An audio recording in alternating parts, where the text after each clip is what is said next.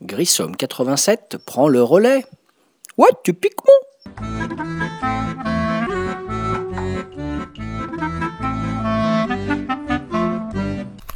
Bonjour les ludophiles et les ludopathes, c'est Grissom alias David pour un nouveau podcast, le numéro 7, et toujours sur le site de Ludologa. Alors aujourd'hui, de quoi on va parler? Ben, Je vais vous parler des jeux de dés à l'italienne. Voilà, les jeux de dés à l'italienne parce que ces dernières années, les auteurs italiens nous ont pondu quelques chefs-d'œuvre. Voilà, et je vais prendre plaisir à vous parler en particulier de quatre jeux que j'ai à la maison, que j'ai pratiqués et rejoués et re-rejoués et qui sont pour moi euh, de, pur bonheur à chaque fois. Voilà. Alors par ordre chronologique, on va commencer par le premier qui s'appelle Les Voyages de Marco Polo. Les Voyages de Marco Polo, c'est un jeu pour 2 à 4 joueurs qui a été édité VF chez Philosophia. Auteur Daniele Taccini et Simone Luciani. Voilà, c'est des, voilà, ce sont deux auteurs italiens. Alors dans le voyage de Marco Polo, vous avez un pool de dés que vous avez à gérer chaque joueur, un grand plateau collectif qui va servir à positionner les dés pour faire différentes actions, et un plateau individuel qui va vous servir à collecter vos ressources et à euh, poser vos contrats, les contrats que vous devrez réaliser pour gagner des points. Donc comment ça se passe euh, assez succinctement, je ne vais pas vous faire les règles tout en détail. Vous avez donc euh, chaque joueur à 5 dés, 5 dés que vous allez lancer au début du tour de jeu. Voilà. Et ces dés, vous allez pouvoir les affecter pour faire différentes actions sur le plateau. Donc vous allez pouvoir aller collecter par exemple des ressources qui sont au nombre de 4. Euh, vous avez du tissu, du poivre, de l'or et des chameaux. Donc le tissu, poivre et l'or euh, servent à principalement honorer des contrats. Les chameaux, eux, vont servir à honorer des contrats et à se déplacer sur le plateau. Voilà, vous avez votre petit personnage, votre petit voyageur qui part de Venise euh, voilà, et qui va pouvoir voyager euh, en dépensant des chameaux ou de l'argent. Vous avez également la ressource de l'argent à gérer. Voilà. Euh, donc au début du jeu, vous avez un personnage, chaque, joueur va avoir un personnage qui a un pouvoir particulier. Et donc au fil de la partie, vous allez aller collecter des ressources ou voyager ou gagner différents bonus divers et variés pour tout ça pour faire du point de victoire. Voilà. Donc il y a les actions qui servent donc à récupérer des ressources plus la ressource est rare, c'est-à-dire l'or, et plus il faudra affecter 2 dés, et plus la valeur du dé sera importante, et plus vous récupérez la valeur de la ressource en question. Exemple, si je fais 3 dés de 1, je vais récupérer par exemple un or, alors que si je fais 3 dés de 5, eh ben, je vais récupérer 3 or, plus potentiellement de l'argent ou autre chose. Voilà. Donc ce qui est important, c'est le nombre de dés affectés et la valeur du dé affecté. Donc euh, le poivre, lui, ça va être un seul dé, le tissu, ça va être 2 dés. Vous avez également euh, moyen de récupérer des chameaux, vous avez moyen d'affecter des dés pour faire de l'argent, vous avez moyen également de placer des dés pour aller chercher des nouveaux contrats, sachant qu'on ne peut avoir que deux contrats euh, maximum en même temps, et tant que les contrats ne sont pas réalisés, on ne peut pas en prendre d'autres. Voilà. Et vous avez également les actions qui vont vous permettre de voyager. Vous allez affecter 2 dés. Et moyennant argent et chameau, vous allez pouvoir vous déplacer sur la piste. Sur cette grande piste qui représente un plateau qui va de Venise jusqu'à Pékin globalement. Et l'avantage de ce plateau, c'est qu'à chaque fois que vous allez voyager et arriver dans une nouvelle ville, vous allez débloquer une nouvelle action euh, en mettant un comptoir et cette nouvelle action, vous pourrez affecter un dé dessus et ainsi de suite. Voilà, donc euh, voilà, voilà pour Marco Polo. Euh, ce qui est génial, c'est que c'est très rapide, c'est très fluide. Voilà, c'est rapide, fluide, intelligent, malin plein de petites façons de scorer, donc il faut récupérer des ressources, il faut aller chercher les contrats, euh, sachant que l'action n'est jamais bloquée, on peut y aller, mais si quelqu'un y est venu avant, on va devoir payer pour utiliser l'action, etc. Donc c'est très rapide, c'est très malin, bien tendu à souhait, et voilà, c'est un pur bonheur. Donc celui-là, c'était le premier euh, par ordre chronologique, les voyages de Marco Polo, et je conseille fortement. Euh, quand on commence à connaître le jeu, ça peut être goupillé en une heure, une heure et demie à quatre joueurs. Voilà. Le deuxième jeu, encore un jeu donc euh, à l'italienne, Simone Luciani et Virginio Gigli, Flaminia Brasini. Donc ce trio nous propose Lorenzo le Magnifique. Alors Lorenzo le Magnifique, c'est pareil, c'est pour 2 à 4 joueurs, version originale chez Cranio Édition, éditeur italien, et localisation française chez Atalia. Alors Lorenzo le Magnifique, c'est un jeu qui euh, lui aussi a pour but de faire des points de victoire. Donc vous avez également un pool de dés. Euh, en fait vous allez avoir euh, au début du tour de jeu 3 dés qui vont être lancés. Et ces 3 dés ensuite vont déterminer donc les valeurs des dés de chaque joueur. Chaque joueur a ses dés personnels. vous avez 3 dés de couleurs différentes, voilà, qui vont être lancés au début du tour de jeu, qui vont déterminer ce à quoi les joueurs vont avoir droit. Donc ensuite, ben, ces dés, vous allez les affecter sur différentes Vous avez quatre pistes de jeu, euh, quatre pistes de jeu, une piste verte avec des ressources principalement à récupérer, du bois ou de la pierre. Vous avez une piste jaune qui va permettre d'avoir de, prendre des bâtiments. Les dix bâtiments vont donner des bonus divers et variés. Une piste bleue qui est avec des personnages. Donc ces personnages, pareil, vont donner des bonus, vont permettre de faire certaines choses.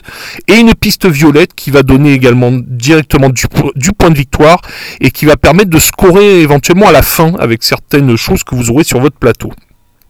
Alors comment ça se passe À tour de rôle, on va affecter un dé en fait. On va affecter un dé pour euh, effectuer une action. Donc soit vous allez pouvoir affecter les dés pour aller récupérer de l'argent ou pour faire progresser euh, une piste qui s'appelle la piste de piété, que je vais expliquer un peu plus. Ou alors vous pouvez affecter ce dé qui représente en fait un ouvrier sur une des quatre pistes que je vous ai citées, la piste des ressources, personnages, les lieux et la piste APV avec les contrats. Donc l'idée c'est qu'on peut placer un dé sur une piste. En fonction de la valeur du dé, ben, on va pouvoir aller chercher les différentes euh, cartes qui correspondent. Et donc la dite carte, on va la mettre sur son plateau personnel. Faut savoir que les cartes vertes, vous avez également une action qui va permettre d'aller scorer ces cartes vertes et de prendre des ressources. Euh, c'est l'action de, deux actions qui s'appellent l'action de récolte et l'autre, excusez-moi, dont j'ai oublié le nom. Ces actions vont permettre d'activer soit la piste verte euh, de son plateau individuel où il y a des ressources, ou la piste jaune où vous avez les bâtiments. Donc c'est intéressant parce que ça permet de gagner des ressources ou des bonus. Voilà, donc ça, vous avez un dé qui va vous permettre de récupérer certaines choses, voilà, euh, de l'argent principalement, ou des ouvriers, euh, ce qu'on appelle les assistants. Voilà, parce que vos dés, vos 3 dés perso plus un dé neutre, c'est-à-dire 4 dés représentent, représentent vos ouvriers, mais vous avez une variable qui est très intéressante, c'est les assistants. Et donc les fameux assistants vont permettre de moduler la valeur de vos dés en fait et de vous arranger avec un dé qui ne vous arrangerait pas forcément. Voilà, vont permettre d'augmenter principalement. Donc genre si vous avez un dé à 5 et que vous avez besoin d'un 6, vous allez demander de dépenser un assistant. Donc les assistants et l'argent, c'est une variable assez importante dans ce jeu. Voilà. Donc vous avez votre plateau individuel où vous allez stocker principalement vos ressources. Voilà, vos assistants, votre argent, euh, votre bois et votre pierre. Vous avez les actions du plateau collectif où vous allez pouvoir euh, donc euh, activer les contrats, activer votre piste jaune avec vos bâtiments à bonus ou activer vos bâtiments à ressources, piste verte. Vous avez une piste militaire une piste militaire sur laquelle on va progresser, qui va permettre de, à la fin de remporter des points de PV supplémentaires. Voilà. Donc tout ça, c'est du PV à droite à gauche, ça combotte pas mal. Voilà, c'est riche, c'est interactif, c'est assez méchant parce que bah, si quelqu'un est déjà venu sur une piste, vous allez pouvoir y aller, mais moyennant un supplément finance que vous allez devoir débourser. Voilà. Et il y a surtout une trouvaille géniale, c'est la piste de piété. Donc cette piste de piété, en plus des pistes où vous pouvez récupérer des cartes, cette piste de piété, vous allez avancer votre petit bonhomme, et dès le début de la partie, vous savez qu'à trois moments du jeu, vous allez gérer votre niveau de piété sur cette piste. L'avantage, c'est que si vous avez géré correctement et que vous, pouvez attraper des bonus, inversement, vous pouvez euh, ne pas avoir euh, géré cette piste et avoir les malus. Mais ce qui est euh, génial, c'est que en fait, vous pouvez tout à fait décider, vu que c'est connu en début de partie, de, de considérer que ces malus ne vont pas trop vous pénaliser et auquel cas jouer à avancer au maximum cette piste de piété qui vous rapportera des points à la fin. Voilà, c'est un jeu qui est purement génial, qui est très rapide, très interactif. Euh, vraiment, euh, pour ceux qui aiment le, jeu avec du dé, avec de l'interaction, avec un peu de méchanceté, quand même un peu, euh, voilà, possibilité de bloquer les autres, etc. Voilà, c'est un très très beau jeu. Voilà. C'était le deuxième jeu. Troisième jeu, sorti la même année, en 2015, parce que ces quatre jeux sont tous assez récents. Euh, Grand Austria Hotel, auteur Virginio Gigli et Simone Luciani. Euh, localisation française chez Matago, édition originale chez Mayfair Games. Alors Grand Austria Hotel, ça, encore une fois, c'est un jeu de dés. Donc euh, au début du tour de jeu, selon le nombre de joueurs, on va lancer 10, 12 ou 14 dés, puisque ça se joue de 2 à 4. Les dés en question vont être affectés à des actions. Donc le dé de 1 va permettre par exemple de prendre des strudels ou des tartes. Le dé de 2 va permettre de prendre du vin ou du café. Le dé de 3 va permettre de, de créer des chambres dans lesquelles on va pouvoir mettre des clients. Le dé de 4 va permettre de progresser sur une piste qui s'appelle la piste de l'empereur ou de prendre de l'argent. Le dé de 5 va permettre de, réaliser, de faire venir un assistant personnel qui va nous donner divers bonus. Et le dé de 6 qui se paye va permettre de choisir euh, une action éventuellement qui n'est pas existante par exemple, on n'a pas eu d 3 par exemple, ou d'amplifier une action, et admettons que vous ayez un d de 1 et 4 d de 6, et ben vous pouvez choisir que vos d de 6 vont devenir des d de 1. Donc en fait des ressources, vous avez des strudels, des tartes, du vin et du café. Le but étant de, de satisfaire des clients. Alors en fait vous avez un plateau collectif où vous allez avoir à chaque tour de jeu des clients qui vont être placés, donc dès qu'on en prend un, on en fait revenir un autre. Donc des clients, ces clients rouge, vert, jaune ou bleu. En fait, les clients rouge, bleu et jaune, ça correspond à trois couleurs de chambre sur votre plateau individuel.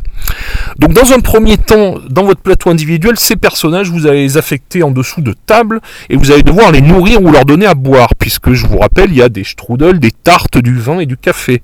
Donc la subtilité, vous allez aller récupérer des dés qui vont permettre de récupérer les petits cubes de ressources qui vont permettre de nourrir ou de satisfaire votre client. Le dit client, une fois satisfait, il faudra que vous ayez euh, créé une chambre, aménagé une chambre pour lui. Donc les clients bleus vont dans des chambres bleues, les clients rouges dans des chambres rouges, les jaunes dans des chambres jaunes, et les clients verts, eux, ils sont pas difficiles, ils vont dans n'importe quelle chambre. L'idée, c'est ce qui est génial, c'est que ensuite, quand vous avez fini, euh, par exemple, trois chambres bleues, euh, de les occuper avec des clients, vous allez avoir des bonus quand vous avez réussi à occuper tout un groupe de chambres. Donc, les chambres jaunes vont vous faire avancer sur la piste de l'empereur. Les chambres rouges en bonus vont vous donner de l'argent. Les chambres bleues des points de victoire. Voilà. Alors, c'est très malin, c'est très rapide, c'est très interactif. Encore une fois, c'est c'est juste un super bon jeu avec un thème un peu original quand même. Voilà. La piste de l'empereur, ça ressemble un peu au jeu dont je viens de vous parler, Lorenzo, ça ressemble un peu à la piste de piété. C'est-à-dire qu'à trois reprises dans le jeu, vous allez devoir euh, atteindre un certain niveau sur cette piste au risque d'avoir des malus. Et inversement, si vous avez atteint les niveaux requis, vous allez avoir des bonus. Donc en fait, on va scorer pour un peu beaucoup de choses. En fait, on va scorer à la fin du jeu pour le nombre de chambres qu'on a reçues. On va scorer en cours de jeu pour la valeur des clients. Chaque valeur, chaque client a une valeur en fonction des ressources qu'il demande. On va scorer parfois à la fin en fonction de combos particulières, euh, du genre si vous avez euh, euh, des personnels qui vous donnent des PV par exemple pour chaque chambre jaune, etc. Et puis en début de tour de jeu, en début de partie, pardon, on a mis également trois objectifs pour la partie. Euh, des objectifs qui, si vous les réalisez également, vous donneront des points supplémentaires. Donc bonne rejouabilité également parce que les fameux objectifs de partie au nombre de trois, on en a une douzaine en tout. Pareil pour les objectifs de l'empereur, on en a une douzaine, on n'en prend que trois chaque partie. Donc ça tourne très vite, on prend des clients, on fait des chambres, on fait monter les clients dans les chambres, etc. On fait des PV de partout. Voilà, encore une fois un très bon jeu, très bon jeu, utilisation originale des dés, euh, c'est très rapide, c'est très malin, c'est du pur bonheur.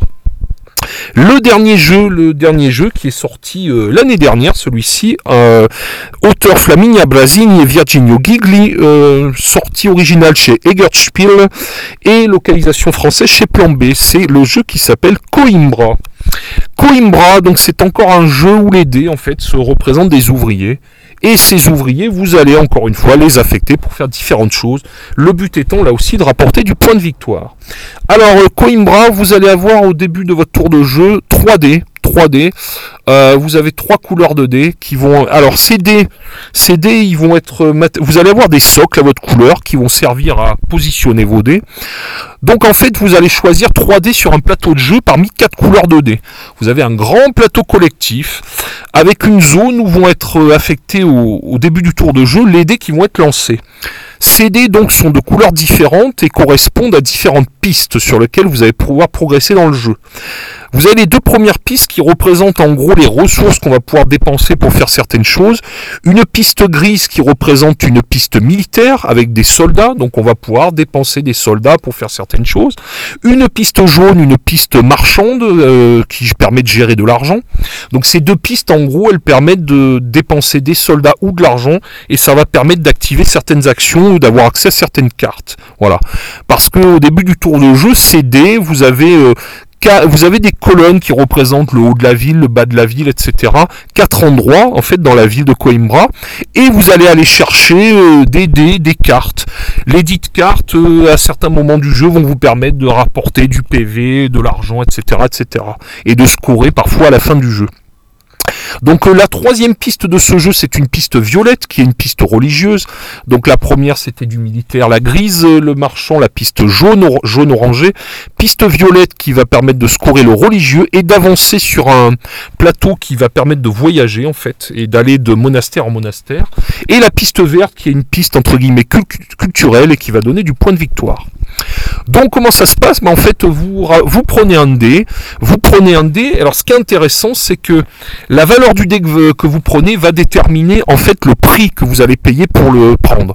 Exemple, si vous prenez un dé de 5, eh ben, vous allez payer 5. Alors il y a des dés que vous allez devoir payer avec des soldats et des dés que vous allez devoir payer avec de l'argent. La valeur du dé détermine le coût du dé, la couleur du dé détermine le, quelle piste vous allez faire progresser et quel genre d'action vous allez pouvoir faire. Donc principalement, comme je vous ai dit, la piste militaire, c'est prendre des soldats et, refaire monter sa cagnotte de soldats. La piste jaune, c'est de l'argent. La piste verte, c'est du PV direct, c'est la euh, piste euh, culturelle. Et la piste violette, c'est un peu plus compliqué, c'est la piste religieuse qui va vous permettre de voyager. Vous allez partir d'un endroit euh, à côté du plateau, euh, sur le grand plateau collectif, et vous allez pouvoir vous déplacer de monastère en monastère et déposer des petits disques à chaque fois que vous allez voyager.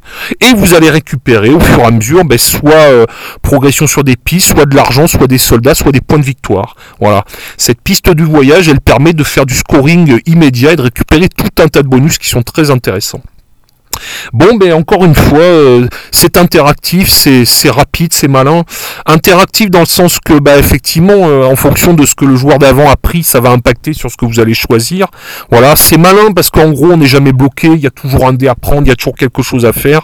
Et donc, on va essayer de comboter autant qu'on peut pour récupérer des ressources, euh, c'est-à-dire de l'argent et des soldats qui vont nous permettre d'avoir accès à nos actions. On va essayer d'activer les cartes de certaines façons qui vont permettre également de scorer, d'avancer sur les parce qu'il faut savoir qu'à la fin du jeu, en fonction de l'avancée sur les pistes, eh ben, si vous êtes classé premier, deuxième, etc., vous allez encore scorer des points et puis récupérer des cartes qui vont permettre de scorer soit immédiatement, soit à la fin du jeu.